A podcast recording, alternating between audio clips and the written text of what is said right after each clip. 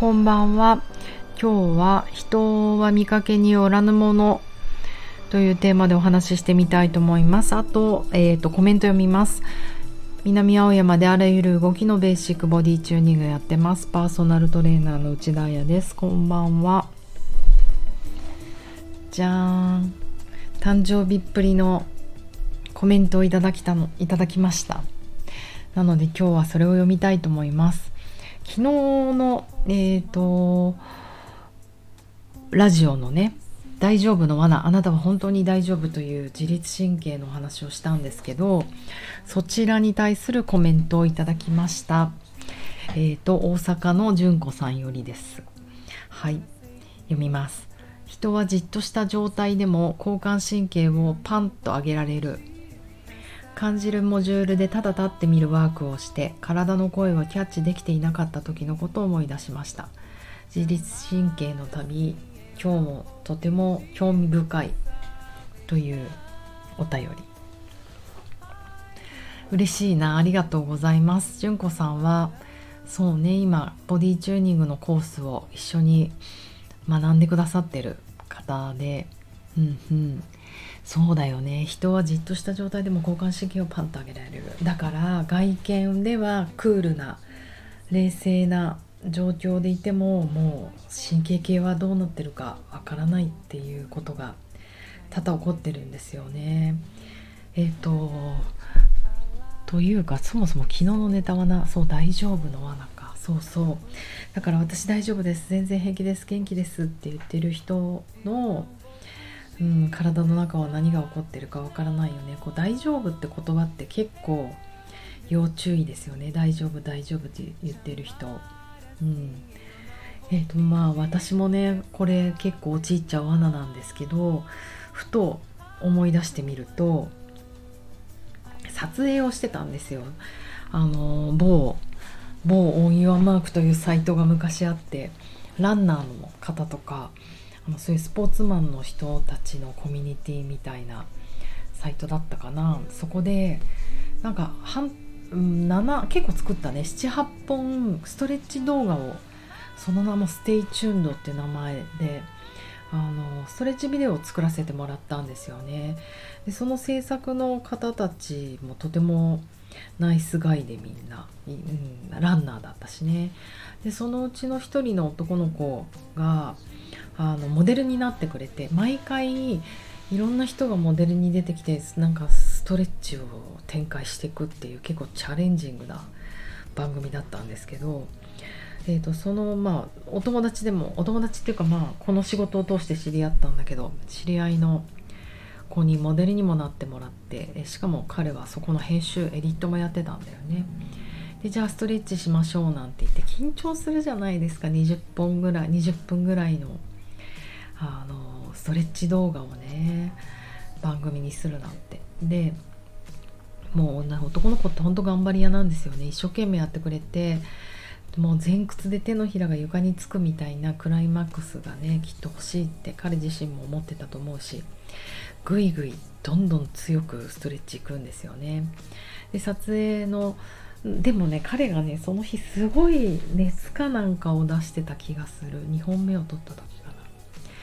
でまあ私も体を見る人なので大丈夫かなって思うじゃないですか。無理してほしくないなと思うし。でも彼頑張ってもうどんどんやろうどんどんやろうとしてこう前屈みたいな姿勢をバーってやってた時にあもうこれダメだ。ダメっぽいなと思って。うん。でも彼は大丈夫っす大丈夫っす全然いけます全然いけますって言うんだけどダメじゃんと思ってもカメラが回ってない時にダメじゃんって言ってだってもうめちゃめちゃ膝震えてるよって言ったらあみたいになっていて。いやーなんか微笑ましいなって思いました、うん、頑張り屋さんだしね男の子だし自分の仕事だし。頭では大丈夫だよね行きたいよね。でも体は素直での限界を迎えて膝がわらわらしてたりとかそういうのってよく運動してるとよくあるんですよねみんな。大丈夫です元気ですもっとやれますって言うんだけど体が悲鳴を上げているみたいなことって多々あります。あと真逆もありましてえっ、ー、とまあ私とかそうかな。なんかふ元気がない時ほど動きたくなっちゃうんですよ。なんかそう思う。まあそれが私のこの 根性の課題なのかなと思うけど不安になればなるほどじっとしてられないんですよね。まあそれが行き着くと最後あのフリーズだけどだから落ち込んだりね鬱っぽくなったりして動けなくなってる人たちって結構素直だと思うんですよ。ある意味体と神経系の動きが合っている。だけどもっとややこしいのが私みたいな人で具合が悪くなればなるほど調子が悪くなればなるほど活動していく。これ遅不動化不動化できない恐れのある不動化。要は焦燥感で動いちゃうんですよね。もうじっとしてられない。体の中が活性化しちゃって活性化しちゃってあの体が動いちゃうっていう。なんかうーん、まあ、究極のこと言うとうんダンスとかもあの嬉しいから踊るって思ってない？普通の人一般の人は。だからダンス今日も行っちゃったとかダンス頑張ってますとか言うとなんか幸せそうだねってすごく言われるんだけどあのまあ歪んでますからね私。うんなんか違うんですよね。もう踊ってないとやってられない。こんな人生って思う時もある。まあ純粋に楽しくて踊ってる時ももう一番ハッピーなんですけど。でもうちの母もずっと踊ってる人だったからまあ、母の踊り方はそうだったな。なんかだから見てると苦しかったけど。瀕死の白鳥とか最高に上手でしたね。もう本当に死んじゃうんじゃないかと思って子供の時泣きながら見てたな。しんそう。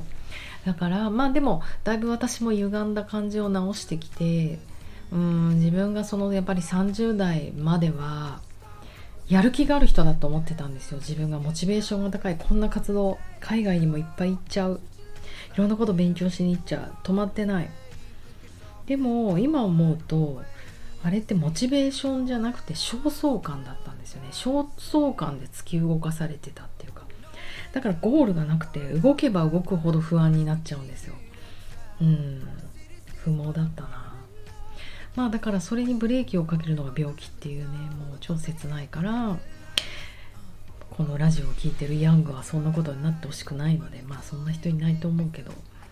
ねそう大ごとになる前にそれが病気の人もいれば事故とか事件に巻き込まれるとかなんかいろいろあると思うんですよね。波乱万丈の人生っぽくなるとか。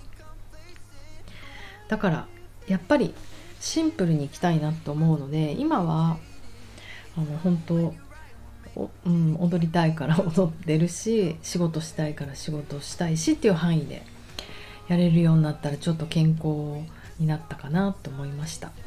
だから本当人は見かけによらないと思う。すごくこの人やる気があってアグレッシブだなアグレいい意味でねあの活動的だなと思うけどその人が本当にやりたくてやってるのかそれとも焦燥感でそれをやってるのかっていうのはなんか見極めどころだよね。ハピネスはもちろんやりたいからやっている、うん、人に訪れると思うしなんか幸せにならないと意味がないからね。いくら動いても。そう。だからあの純子さんコメントありがとうございます。そういうねあの真逆のパターンもありますよという例を自らを今日犠牲にして語ってみました。うん嬉しいです。コメントもらえると。あのそういえばお便りとかがめっぽう来なくなったんですけれども本当にあの絶賛募集中です。あのどたまにねこういろんな人に会ったりとかすると「ラジオ聞いてます」とか言っていただけるんですけどもすかさず「あだからちょっとお手紙書いて」って言うとみんなギョッとした顔を するからあの何でもいいです。全然体に関することでもいいしあことでもいいしことでなくてもいいし今横に雑誌があるのでクロワッサン買ってよかったもの特集なんですよ。なんとここでボディチューニングオリジナルのアイバッグを紹介してもらったんですけどそういう風にアイバッグじゃなくていいよ。買ってよかったもの鍋とか靴とか何？家電とか。そういう話でもいいし好きな音楽の話でもいいしあの本当に何でもトピックはいい。何でもいいっていうと何もね書けなくなっちゃうけど全然あの私に対することじゃなくていいです。私のラジオに対するあの内容のことでもなくてもいいので是非皆さんの近況を教えてください。お気づきの方がもしかしたらいるかもしれないですが私がこのラジオでトライしてることってどんなトピックも体で落とすっていうことをもう訓練したいんですね。もう体マニアなので。どんな話題を振られてもどんな球投げられても絶対体で落とすっていうことをしたいなと思ってますなんか前も話したかもしれないですが就職試験の時にあの三大話っていうのがあって3つのトピックお題を与えられてそれでその3つのトピックを使ってしょうん小説ってことないですね。エッセイとか物語とかを書くっていうのがあってもすごい好きだったんですよね。なんであんな萌え萌えだったんだろう。一生あの三大話を書いてたいぐらい。そういう仕事があったらしたいぐらい。うん。例えばリンゴ。ビートルズ。何？マッキントッシュ。みたいな。なんかそういう3つの言葉をつなげて話作るんですけどね。あのそれに比べたらね一つのトピックから体に落とすなんて簡単なことだと思うのであのぜひ挑戦していきたいので皆さん人助けだと思ってお便りをいただけると嬉しいです。えっと何？うんお知らせとしては回復のボディチューニングの、えー、12月9日からやるコースなんですけどそちらの募集をまだまだ行っております。